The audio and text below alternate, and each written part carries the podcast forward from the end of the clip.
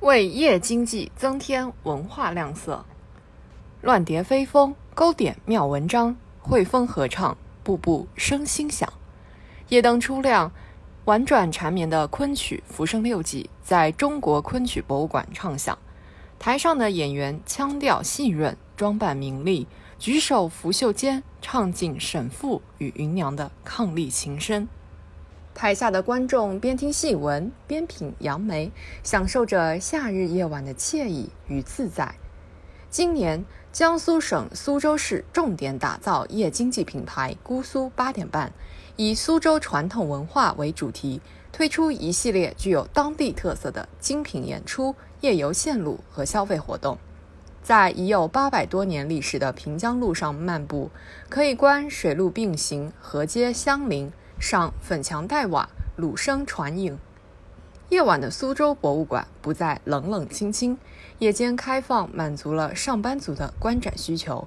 金鸡湖畔，优美的舞蹈，婉转的歌曲，在高楼大厦灯光秀的衬托下，充满别样风情。不独是江苏苏州，浙江杭州河坊街夜市，河南开封鼓楼广场，陕西西安风味小吃街，都已是备受游客推崇的夜市品牌。街头巷口吃个串儿。购物商场买买买，文化场馆游一游，夜经济既舒畅了公众的身心，也让经济热度、消费暖流持续高涨。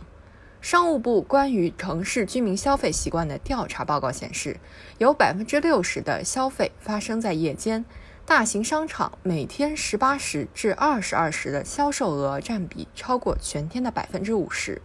夜经济已然成为带动消费提升、增添经济活力的有效抓手。夜经济的发展不只着眼于物质消费，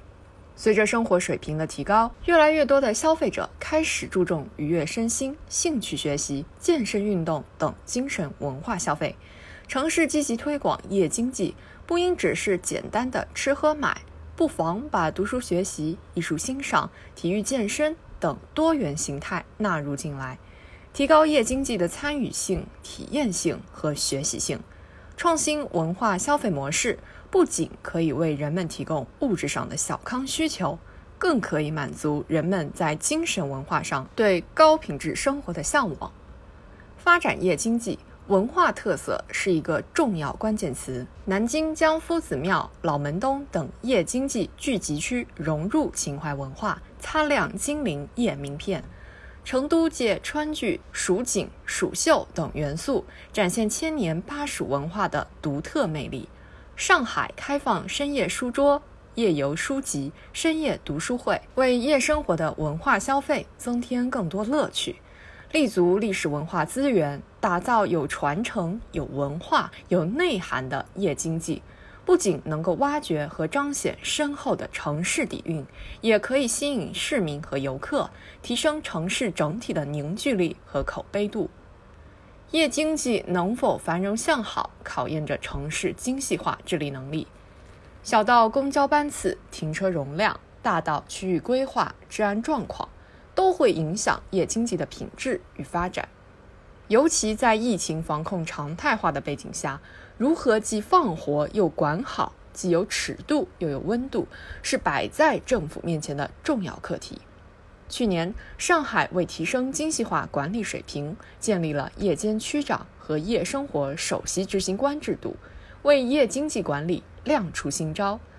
类似的创新举措，许多城市都在积极探索。努力实现夜经济与城市治理的协调发展，创造安全稳定的夜经济环境，关系着市民生活的幸福指数，关系着全面小康的质量成色。夜经济带来的是幸福生活的烟火气，呈现的是城市文化的独特底蕴。夜经济繁荣起来，必能更好满足人民群众对美好生活的向往和期待。